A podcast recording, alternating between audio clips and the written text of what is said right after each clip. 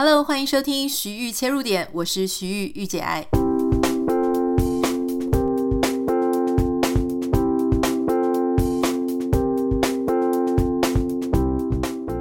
Hello，欢迎你收听今天的节目。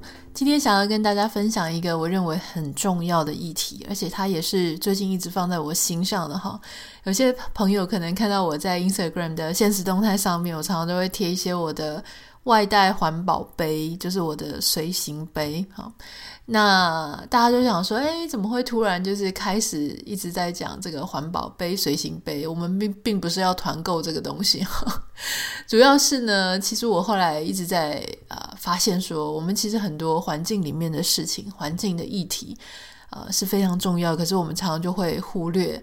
我不太确定说是不是因为我自己后来喜欢园艺啊，很多朋友收听我们节目的，follow 我的粉丝团或者 Instagram 的，很多人跟我有一样的兴趣嘛，我们喜欢种一些花花草草。那在种这种植这些花花草草的时候呢，其实你慢慢就会培养出你对这个土地、环境、自然生态的兴趣。你会开始觉得，诶，有一些虫是不可以杀的，那大地是很漂亮的哈。我常常都觉得，你需要你你开始关心一个东西的原因，并不是突然的，应该是因为你开始跟它这个产生。比较多的感情，你开始把你的注意力、把你的精神啊，把你的焦点放在这个事情上面。那对我来讲呢，我就是觉得，其实我以前就很喜欢漂亮的景色、漂亮的草地啊，在海洋，我觉得啊这些都很美。可是当时我真的没有觉得环境跟我有什么影响跟关系。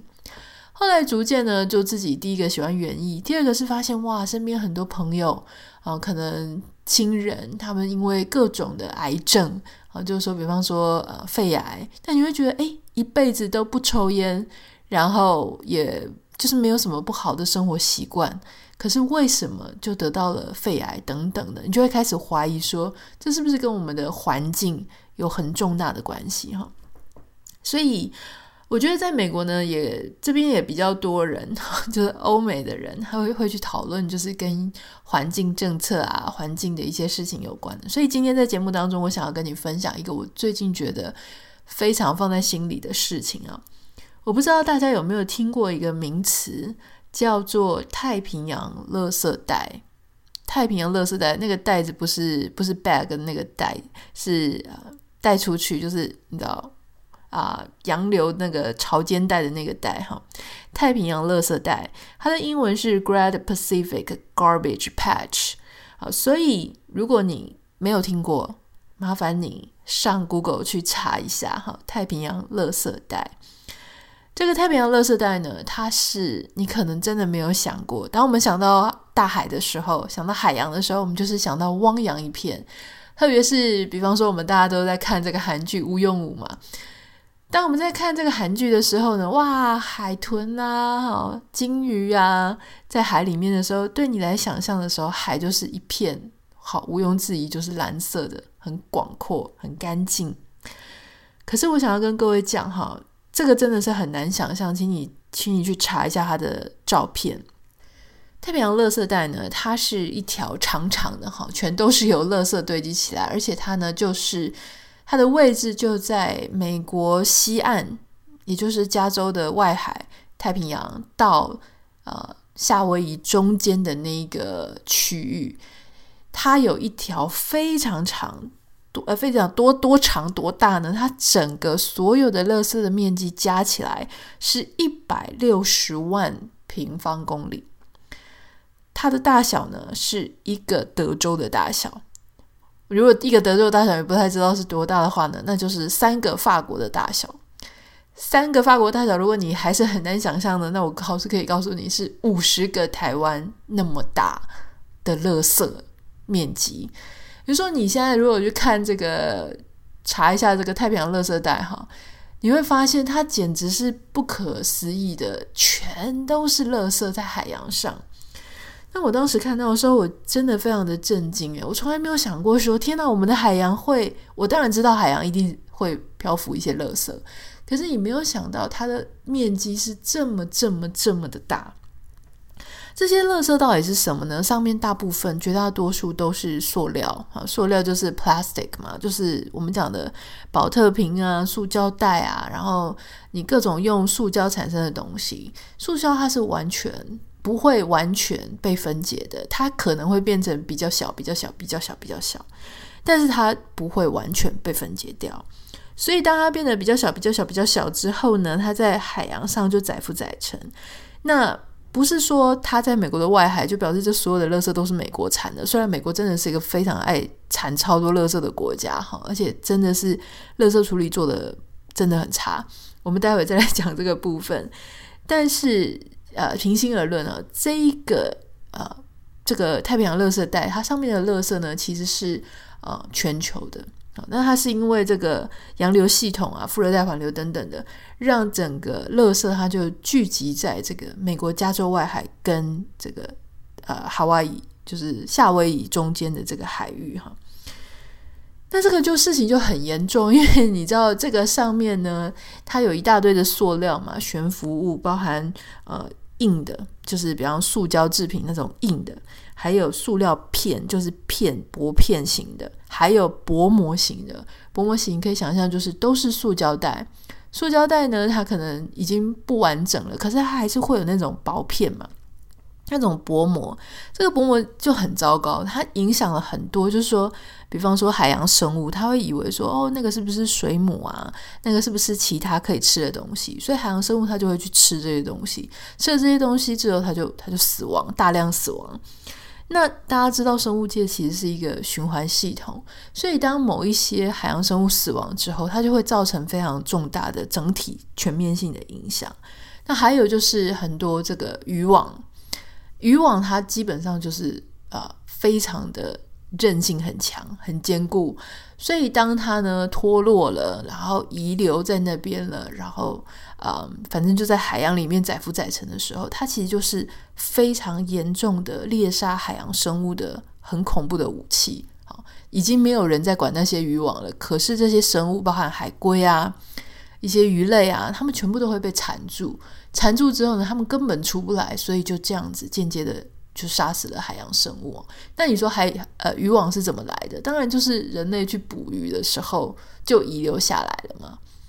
所以这个就变成我们刚刚讲的太平洋垃圾带呢，最大最大的组成哈，多大？刚刚你已经讲了，就是五十个台湾这么大哈。所以现在变成说。这个太平洋垃圾带呢，它就在外海，而且它有一个，它有几个现象，就是第一个，它几乎都是塑料；第二个呢，它的累积的速度非常快，累积的速度远超过处理它的速度。当然，现在全球就是有很多人会去投入一些海环境工作嘛。那当然，我也看到二零一八年的时候呢，联合国它有颁奖颁给了一个荷兰的发明家，据说有一些什么方法可以去处理哈这个太平洋垃圾带上。但是第一个不太确定它现在发展的怎么样，因为这一段这十几年、二十几年期间呢，一直不断的有很多的科学家或是环保人士试图想要去解决这个问题。可是你也想到说，这个问题它没有。这么容易被解决嘛？哈，就是很多时候呢，科技诶想得很美好，可是做下去也许成效是有限的，所以这个事情呢，它就变得影响非常非常的重大。我一直把它放在心上，是原因是我觉得这真的是太夸张、很荒谬。我们常常去看一些纪录片的时候，你可能会发现说，有一些东南亚的国家啦，或是有一些真的是。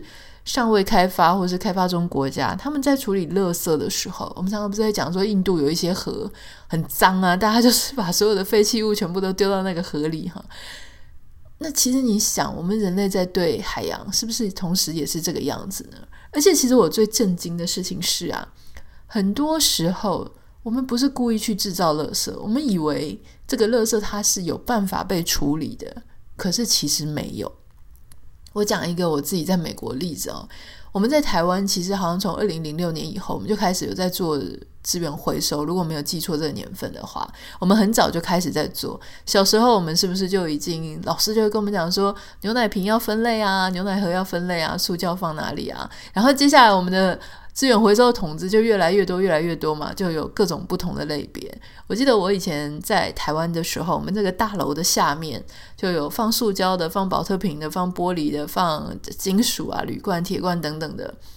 我在美国之后，我非常震惊的一件事情是，美国分呃这个垃圾回收几乎是没有在做的，就是 当然家里还是有啦，就是一般垃圾跟回收垃圾，可是。什么叫做回收垃圾呢？以前我们还会细分金属类、玻璃类什么的，现在呢，在美国基本上是根本没在分的哈。就是 你认为它是能回收的，这很自由新政啊。你认为它是可以回收，你就把它丢到那边；你认为不能回收的，然后其他的东西你就丢在一般垃圾。那当然，它还有第三个桶子，是你如果在园做园艺的话，那些土啊、呃树木啊，就是一些。园艺会产生的一些废弃物，那你就放在另外一边。那它就是分得很粗浅嘛。那如果你是在一般的公共场所，那更更加就是没有再分了，就是一个垃圾桶哈。所以我那时候在想说，哎，为什么美国可以这样？当然，这当中我们也常常听到人家说啊，其实垃圾分类都是做假的，做回收是做假的。然后就想，怎么可能呢？我们以前那么认真在做回收，怎么会是做假的？哈我们就说到最后呢，它也全部都是变成同一同一挂。说真的，这个事情呢，还需要做一些研究，做一些 study 啊。哈，不同的国家可能国情是不太一样的。可是我我要讲的事情就是，嗯，有一个事情是在新闻当中一直不断的被报道的，就是美国的垃圾出口。哈，美国它是没有办法自己处理自己的垃圾。它的国内只能处理它自己垃圾的百分之不到四十，其他百分之六十的垃圾、塑料、废纸那些东西都是出口到其他国家。出口到哪一些国家呢？包含美国跟加拿大都是一样哦。那当然，美国人比较多，然后消费很兴盛，就是大家你看，你一天或者是一个月，你会买几次 Amazon 里面来的这个纸箱、塑胶袋，通通都是垃圾。那不只是这些包装。还有产品本身也很多都是用塑胶做的，那这些垃圾呢，都卖到哪里去？以前中国大陆是啊、全世界最大的全球垃圾处理厂啊，他们就是把人家不要的塑料啦、废纸啦，全部都拿去收啊、收集啊，就说他们拿去去购买拿去处理。那你知道，其实这些垃圾呢，它还是要花钱买的，所以换句话说，卖垃圾出去给人家是有钱赚的。那这些垃圾呢，当然有一些啊、资源，它确实可以再再度被使用。比方说，像台湾的有一些产品，它是需要废纸去处理的；有一些废塑料确实是可以被处理的。可是，其实大多数还是有很多的塑料，它是根本没有办法被处理的。所以，最后它可以怎么做呢？哈，老实说，所有的塑料跟废料里面。我看数据上面，他是说大概只有百分之十，它是可以被回收、被处理的。好，其他呢就百分之十二，就是把它烧掉了。可是你说，诶，十跟十二，这多少而已啊？就有这个二十二。那其他七十八趴到哪里去了呢？就拿去做掩埋，或是随意丢弃，或是就丢到海里去了。所以你会很震惊，就说啊。这是一个普遍的现象吗？我们产生出来的垃圾，我以为我只要丢到资源回收桶里面就没事了，我对这个环境就尽一份心了。可是其实不是这样的，因为当你丢出去之后，里面只有百分之二十二的东西是可以被回收的。好，那最近呢，在这个二零二一年的时候，加州啊就有一个这个法院的案子哈，我会跟大家分享一下，这跟这个主题非常有关系。加州有一个我们讲就是它叫做呃 Earth Island 的一个非营利组织啊，就是说地球岛的一个非营利组织，它非常的在意环境保护的相关议题。它在二零二一年的时候呢，就控告了十家非常大的食品公司，包含这个可口可乐啦、PNG 啊，反正十家大的啊 food company。那他告他们的原因是什么呢？哈？这个我觉得他的案子非常的有趣。你你要相信，就是环保团体他们介意这些啊、这个食品的包装，或是各种产业的外包装、塑料包装，已经非常久了。好，这个事情的严重性，我相信长期如果在投入环境保护议题、环境保护政策人，通通都会把它放在心上。可是到底要告这些公司什么呢？到底要让他们怎么样才可以去减少他们的塑料呢？你知道，非营利组织它就是靠着一群非常有啊、这个怎么讲呢？对社会关怀的决心、毅力、抱负的人，然后靠着 donate，就是靠着一些募资募款，它其实很难。小虾米跟大鲸鱼哈，你真的是很难去跟他抗衡，可而且你可以想象这个难题有多高。大公司里面的法务，他的团队是有多厉害。所以二零二一年呢，这个案子我觉得蛮有趣的哦，就是他是加州的，加州的这个非营利组织，环保非营利组织，他就告了这十家大的食品公司。他的用意，他的他的诉求是什么？他就讲。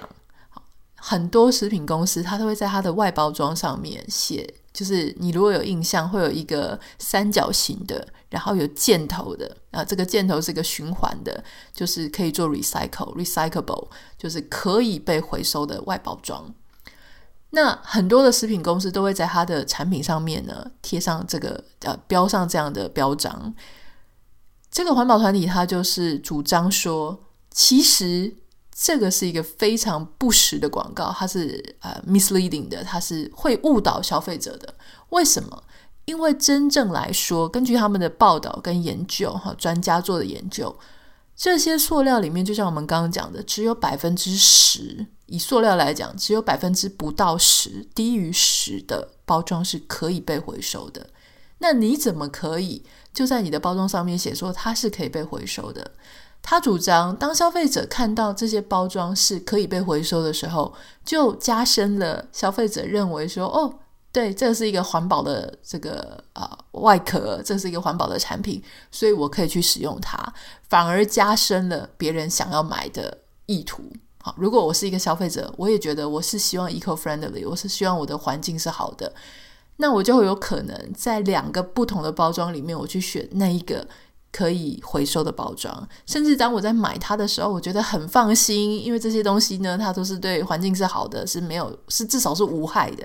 可是没有想到，我买的这个东西其实只有百分之十的机会，它是可以被回收的。换句话说，我不只是一个对环境造成污染的其中一个人，而且我放心的购买，反而导致这件事情更加的严重。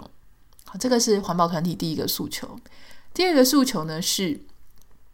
因为其实还是有很多非营利组织或是一些政府的组织单位，他去做海洋的 clean up，去做海洋的清理跟清洁。好，那而且呢，他们要教育大众不要去污染海洋，所以它有两笔费用。第一笔费用是清洁海洋的费用，第二笔费用是教育大众的费用。所以他们同时告这个公司，好，食品公司。你侵害了，你造成权益受损，你造成损害了，应该这样讲，你造成了实质的损害。什么损害呢？是财务上的损害，因为你们这样子不实的标章，你们这样子的做法，间接导致了我们去清理海洋的费用增加了，间接导致了我们去教育大众的费用增加了。当然，在法律上来说呢，他必须要去举证啊，举证说明说，哦，这样子的。呃，他说的因果关系到底在哪里？就是说，这个外包装到底增加了多少的海洋清洁费用跟啊、海洋教育费用的这个这个水平到底是增加多少？这个当然是律师他们要去做攻防的。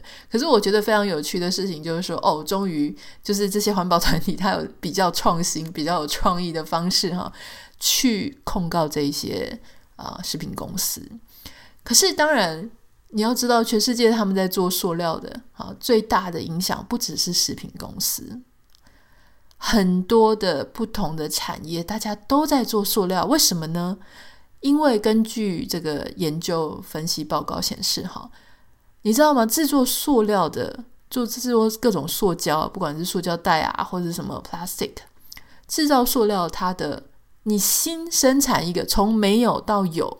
从没有到有，就做一个所谓的英文叫做 virgin plastic。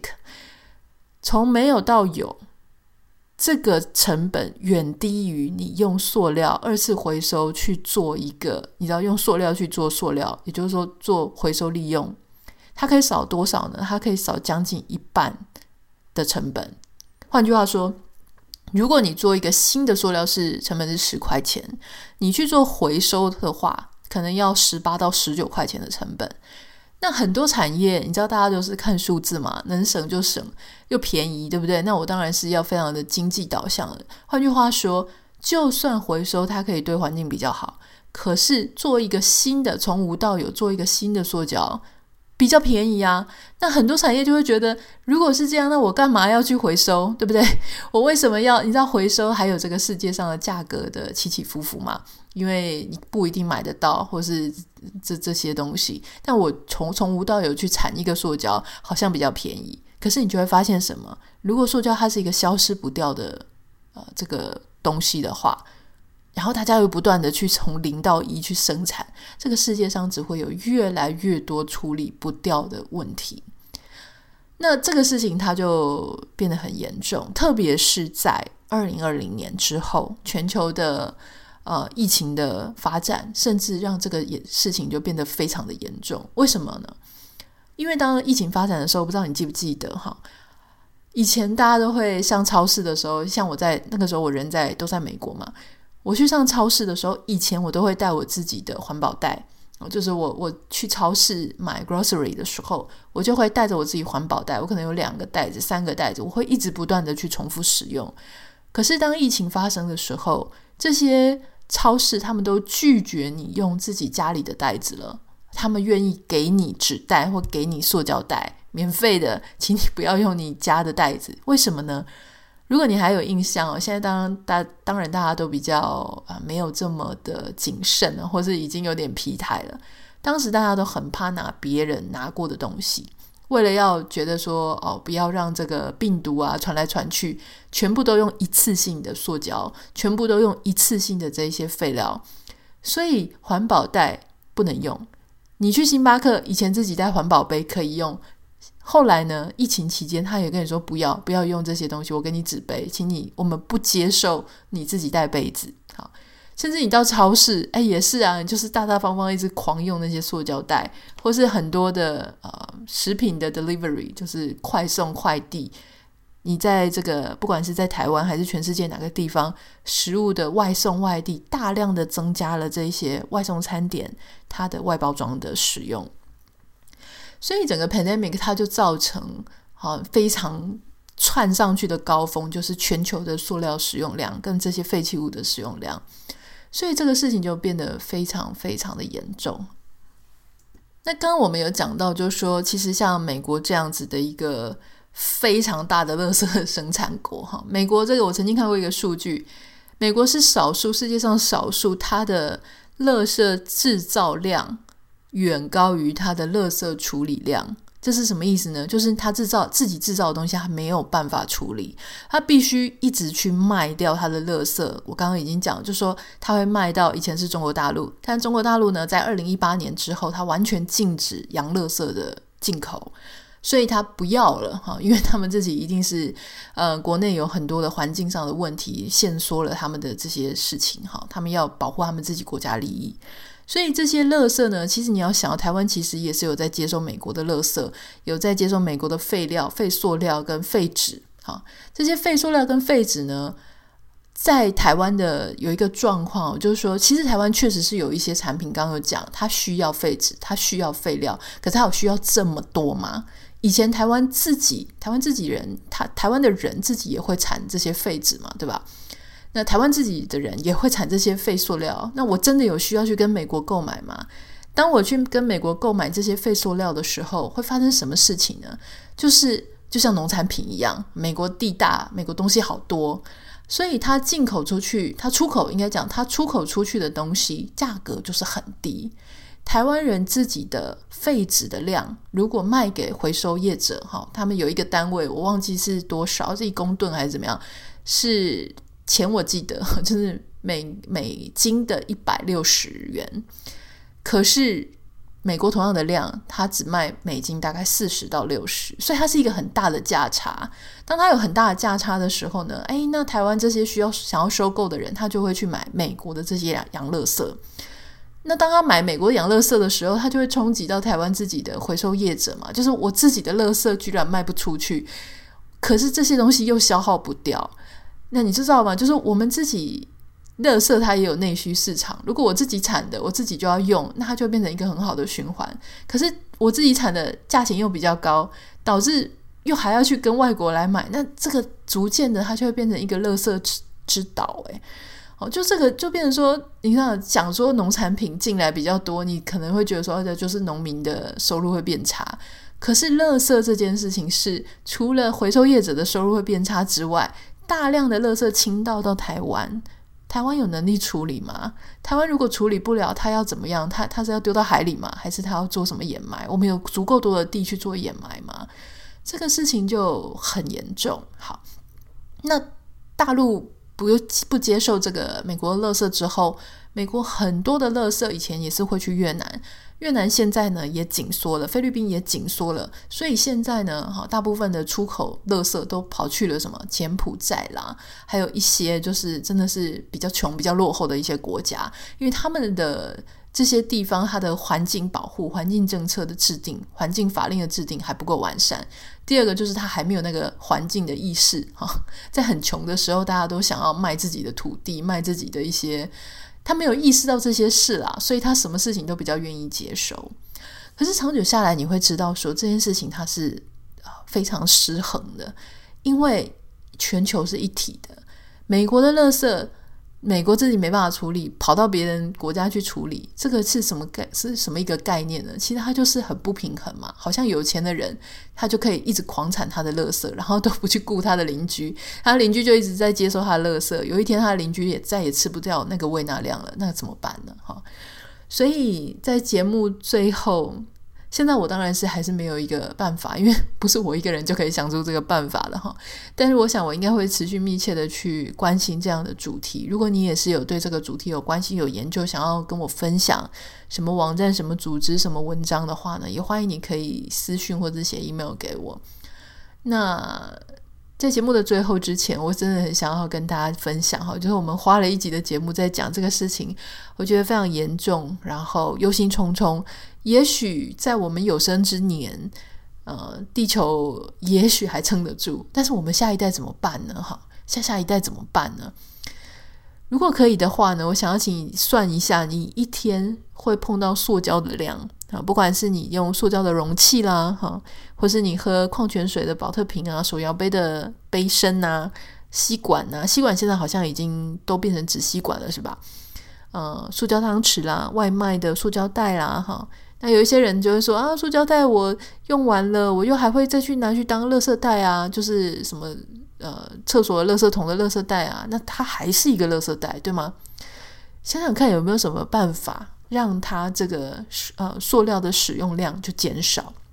我自己的话呢，是我以前没有注意到这件事情的时候，我会对塑胶袋很放心，然后我会对这个保鲜膜，好，我们不是有时候呃在冰冰箱一些剩菜的时候，我们就会一直狂撕保鲜膜嘛，然后我们会啊、做很多无意间去使用很多塑胶的这种事情。如果可以的话，请你买。一两个环保杯，重复使用，就是那种玻璃制的啦，啊、不锈钢制的啊。出去外面带水、带咖啡，或是带这个要去星巴克喝东西的时候呢，带自己的杯子。可以的话呢，就是尽量减少去购买这些啊。当然，你去做手摇杯的时候，也希望看它能不能够让你带你自己的啊环保杯去买手摇杯的饮料。尽量看有没有任何的方式呢，可以减少这些塑料的用量哈。这个我我觉得每一个人对这件事情都是有责任的。然后，如果你真的还没有感觉到事情的严重性的话，我拜托大家去查一下 Google。Google 的关键字，请你请你查一下太平洋垃圾袋。这个袋呢，就是白带鱼的袋了哈。看一下我们现在海洋当中非常夸张、非常恐怖的现况。也许就会让你下一次在使用塑胶袋的时候呢，哎，稍微记起今天的节目。好，我对我真的很苦口婆心。Again 哈，就是我们这一集还是要请大家多多对这个环境保护以及自己的消费行为、自己的使用塑料的行为呢，稍加注意。这样子，嗯，好，希望我们都有一个很美好的环境，然后永续的跟我们的呃生活，还有还有我们的这个环境，可以继续让它。美好下去。如果有任何想要跟我分享的，话，你可以私讯到我的 Instagram 账号 Anita 点 Writer A N I T A 点 W R I T E R。那不要忘记在 Apple Podcast 上面还有 Spotify 上面帮我们留下五颗星，感谢你。我们下次再见，拜拜。